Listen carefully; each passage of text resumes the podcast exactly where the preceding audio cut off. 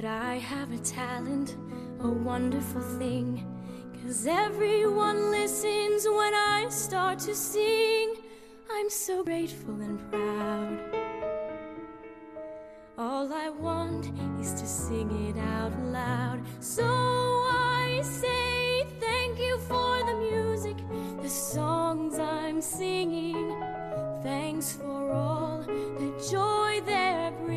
Todos los días damos, yo personalmente al menos doy gracias a la música que me acompaña en tantos y tantos momentos y por supuesto gracias a quienes hacen posible que incorporemos eh, cada día nuevas melodías, nuevas canciones. Llega febrero y con él, en unos días, la gran gala de los premios Goya, la máxima distinción del cine español. El año pasado la vieron 3 millones.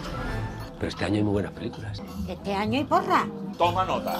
Modelo 77. Cine sevillano. Y Azbesta, que reinventa el hueste, pero la Galicia profunda. Y Cinco Lobitos, un guion que te llega directo al corazón. Vamos, yo no he llorado más desde el año que nos quedamos sin feria. Aunque para llorar los presentadores. Los presentadores que no tienen gracia, hijo. Este año eh, los presentadores serán Antonio de la Torre y Clara Lago. Veremos qué tal eh, ellos y la duración de la gala, que es a mí lo que más me suele preocupar. Pero de momento lo que sabemos ya seguro, que la gala número 37 de los premios Goya será en el Auditorio Andalucía de Sevilla y que entre los nominados hay mucha presencia vasca, un año más. Esther, ¿en qué categorías o a qué premios aspiran las producciones vascas? Bueno, pues este año compiten un total de 10 producciones procedentes de Euskadi que suman ya 27 nominaciones, aunque también tenemos que destacar que en la preselección había una veintena de producciones que acumulaban más de 170 candidaturas, lo que sin duda Irache significa que el cine vasco, que la producción vasca va cogiendo peso y reconocimiento. Hablamos de películas como Black is Belsa B. Ainhoa, Cinco Lobitos, Irati, La consagración de la primavera, Suro, Los demonios del barro y Unicorn Wars, una película animada para adultos que nos habla de, atención, atención, una batalla entre ositos amorosos y unicornios y que suena así y atención a la música de fondo. Ay de quien beba la sangre del último unicornio, pues se convertirá en ser hermoso y eterno. Y así Dios regresará al paraíso perdido. Solo un osito, el elegido, realizará tal proeza. La mejor manera de matar a un unicornio es atravesar su cuello.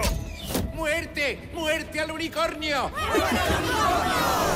Bueno, pues así suena Unicorn Wars. Esta es una producción gallego-francesa cuya canción Batalla es la que está nominada a los Goya como mejor canción original y ha sido compuesta por un azcoitiarra que hoy visita Distrito Euskadi y que está junto a nosotros en los estudios de Miramón Irache. Joseba Beristain, Arrachaldeón. Arrachaldeón. ¿Cómo estás? Lo primero de todo. Muy bien, muy contento Bien. de estar aquí. Sí, tú le ves nervios, eh, em, Esther, tú que le tienes frente a ti, eh, la cara, el rostro, ¿está relajado? Yo diría ¿Cómo que se está le relajado, yo diría que está relajado porque le he Pero porque hoy está en casa. Eh, sí, porque está en casa y porque dice, dice, dice, ah, que no tiene muchas opciones, que no esperaba ni ser nominado y dice, bueno, ¿para qué me voy a poner nervioso? Si sí, si no. Joseba, cuéntanos cómo es esto de que, de que no te lo esperabas y que ni siquiera casi escuchaste la nominación porque estabas felicitando A otra a compañera. una amiga tuya. Estaba felicitando a Paloma Peñarrubia porque las, yo salí, o sea, mi nombre salió el último, entonces estaba felicitando a Paloma que salió la primera y entonces escuché Joseba Beristain y dije, ¿qué está pasando aquí? No entiendo ¿Quién es nada. ese?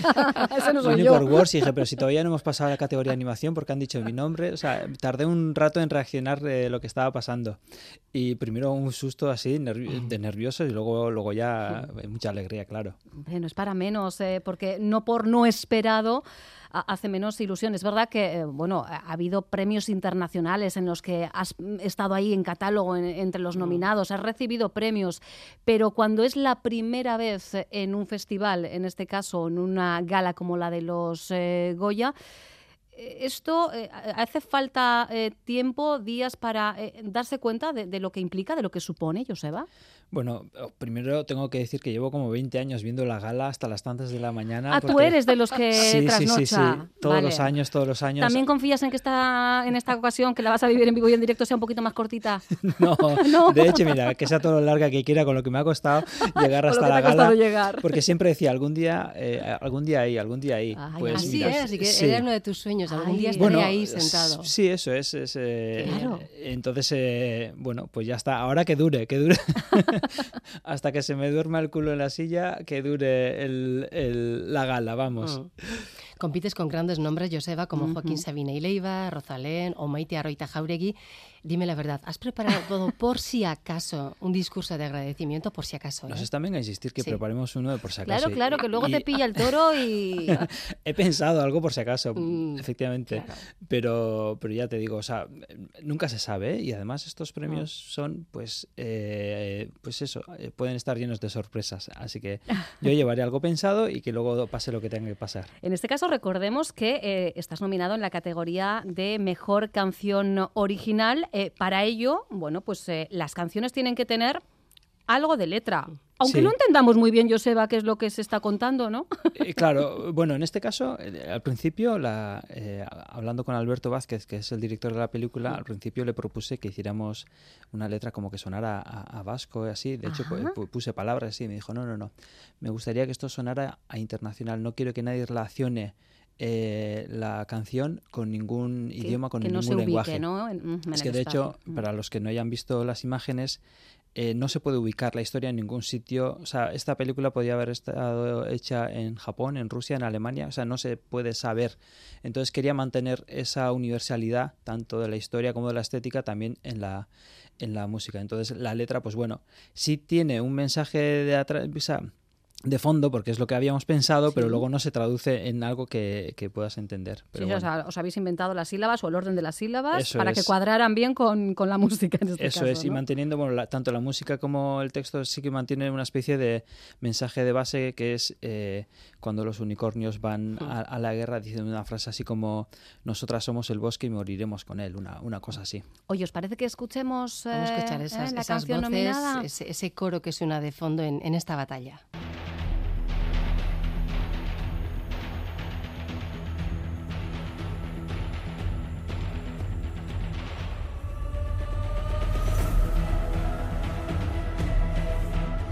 Poder tienen coro siempre, ¿eh? Mm. Joseba todo lo hace un poco más, más épico. Y además, si es el Orfeón Donostiarra, amigo. Claro, el Orfeón de Donostiarra que, que siempre se apunta a mis aventuras. Y además en esta película tiene más sentido porque, bueno, hay, el, hay una parte importante de la narrativa que está focalizada en, la, en lo místico, en lo religioso.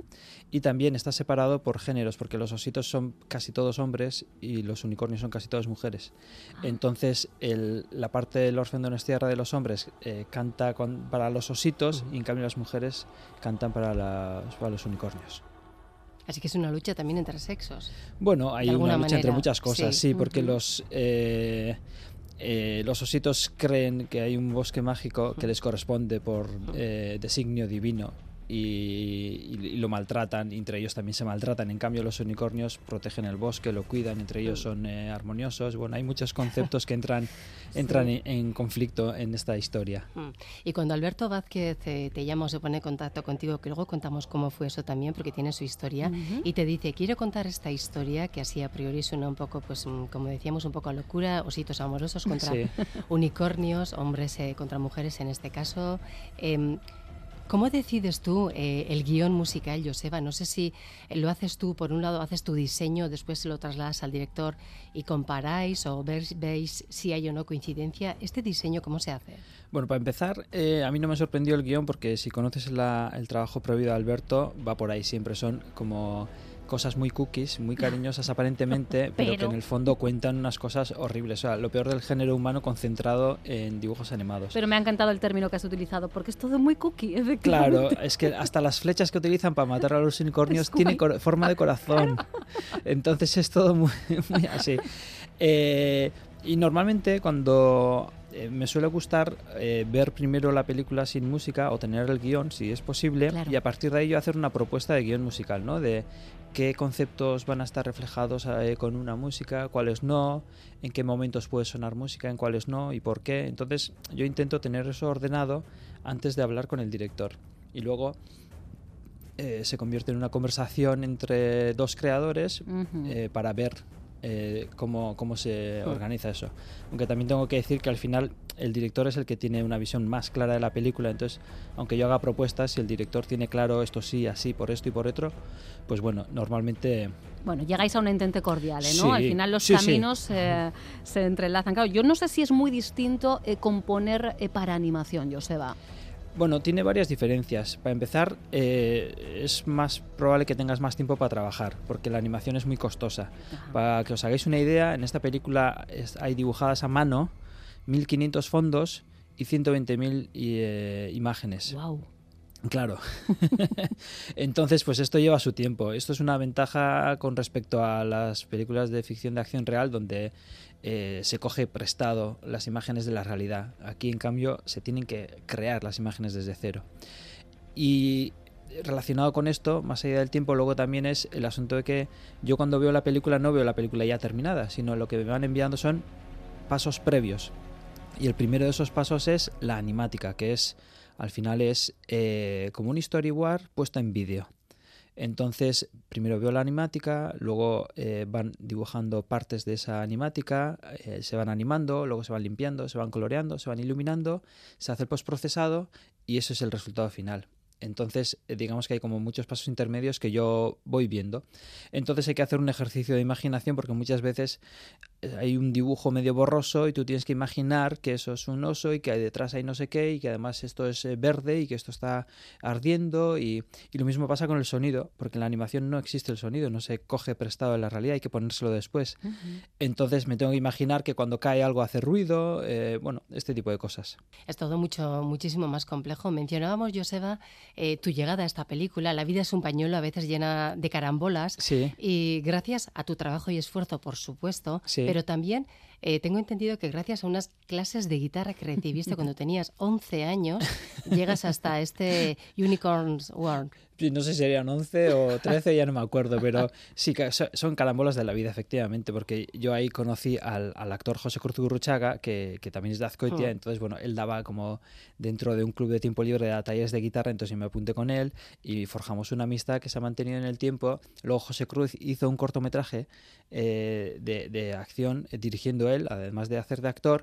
Ahí hubo un ingeniero de sonido que trabajó en ese corto, entonces el productor de esa peli estaba trabajando en un corto y le preguntó a ese, ingeniero de sonido, oye, eh, ¿conoces a alguien que eh, tú puedes hacer esta música? No, pero ¿conoces a alguien que pueda hacerla? así Entonces me puso en contacto con él y a partir de entonces, esta, esta persona es eh, Iván Miñambres, el productor de la película. Y a partir de entonces, eh, bueno, hemos trabajado eh, muchos años juntos y esperemos seguir trabajando. Y este es Mm. uno de los casos claros.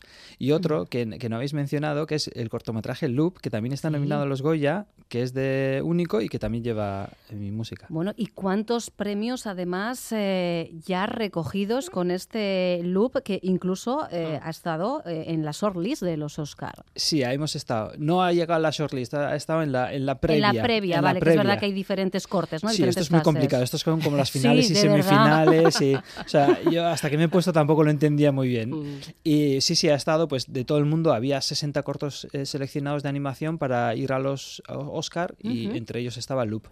Y bueno, ha estado en 260 y pico festivales y ha ganado... eh, Más de 80 premios. ciento- no, no, Cien- 126. Ah, mira, ah, vale, 126. Vale, vale, vale. O sea, que ha habido más. Sí, sí, ha habido más, ha habido 126, muchos una más. barbaridad.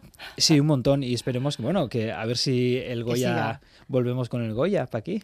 o sea que, al final Mm. entonces se, se- se nos duplica el nervio, o sea, tenemos ahí, nos jugamos, eh, aunque sea más o menos directamente, nos la jugamos en varias categorías, entonces. Sí, además el corto loop es un corto de 8 minutos que no tiene diálogos, eh, todo es música y sonidos. Ah, y bueno, en este caso entonces- yo he hecho la música y el sonido. Entonces, eh, Amigo.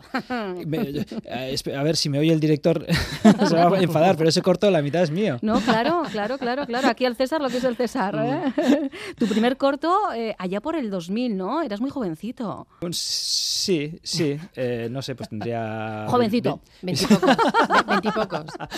Eso es muy jovencito. Sí, sí, sí, sí. eh, fue con, con Ángel Alonso, eh, que era de, de la productora de Bulitoon, eh, que yo le enseñé unos vídeos que tenía en 3D y tal, y me dijo, no, pues oye, esta música eh, que has hecho me gusta mucho, eh, puedes hacer la música para mi corto, que es un corto que se llama La his- historia de Elam. Ujú. Y para entonces era un corto muy interesante porque combinaba ac- actores reales con fondos eh, virtuales Y fue de los primeros que hacía eso y bueno, eh, ese corto fue mi primer encargo. Mm. Eh, sabemos, eh, Joseba, que tenías bastante claro esto de que te querías dedicar al cine, a lo audiovisual, desde la música siempre. Es verdad que siendo de Azcoitia es un pueblo donde han nacido muchas bandas de rock. Tú tienes el, digamos, este, este gen musical, te viene de familia, especialmente Sí. de Cándido, de, te- de tu abuelo. Eso es. Eh, tenemos en Azcoitia desde los Shea, J. Kie, Bulego, que es quien más suena ahora. Eh, tenías muy claro que lo tuyo tenía que ser la música, pero dirigido siempre al cine. Eh, mi padre es fotógrafo, entonces yo desde pequeñito he visto muchísimas imágenes y siempre he sido muy aficionado al cine. Y también era aficionado a la música.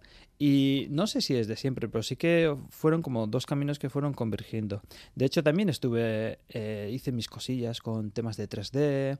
eh, estudié dos años en La Rochene para, eh, en un taller de guion con Isabel Alba. O sea, siempre estaba relacionado todo, me llevaba al audiovisual. Entonces dije, pues nada, al audiovisual. Ay, Y ay, si me cosa- llevan, yo me dejo llevar, ¿no? Sí, es, al final me he dado cuenta que es lo que más natural me sale. O sea, Claro. no puedo... De hecho, me cuesta diferenciar eh, lo que es eh, música e imagen y narrativa. O sea, Tú lo eh, asocias todo, ¿no? Para ti es sí, un en, mi- todo. en mi cabeza si es solo música Claro. queda como un poco corto, si es solo imagen queda corto, pero en cambio las dos cosas juntas pues es lo Tiene que tiene sentido, más, más claro. sentido. El ve imágenes con música y se conoce. Hay otra cosa curiosa que hace Joseba que me ha llamado la atención y, viendo las imágenes aún más, sabemos que el Excel, que es una hoja de cálculo que se utiliza para Sí. operaciones Que yo nunca he conseguido matemáticas, entender, a- o sea, no, no.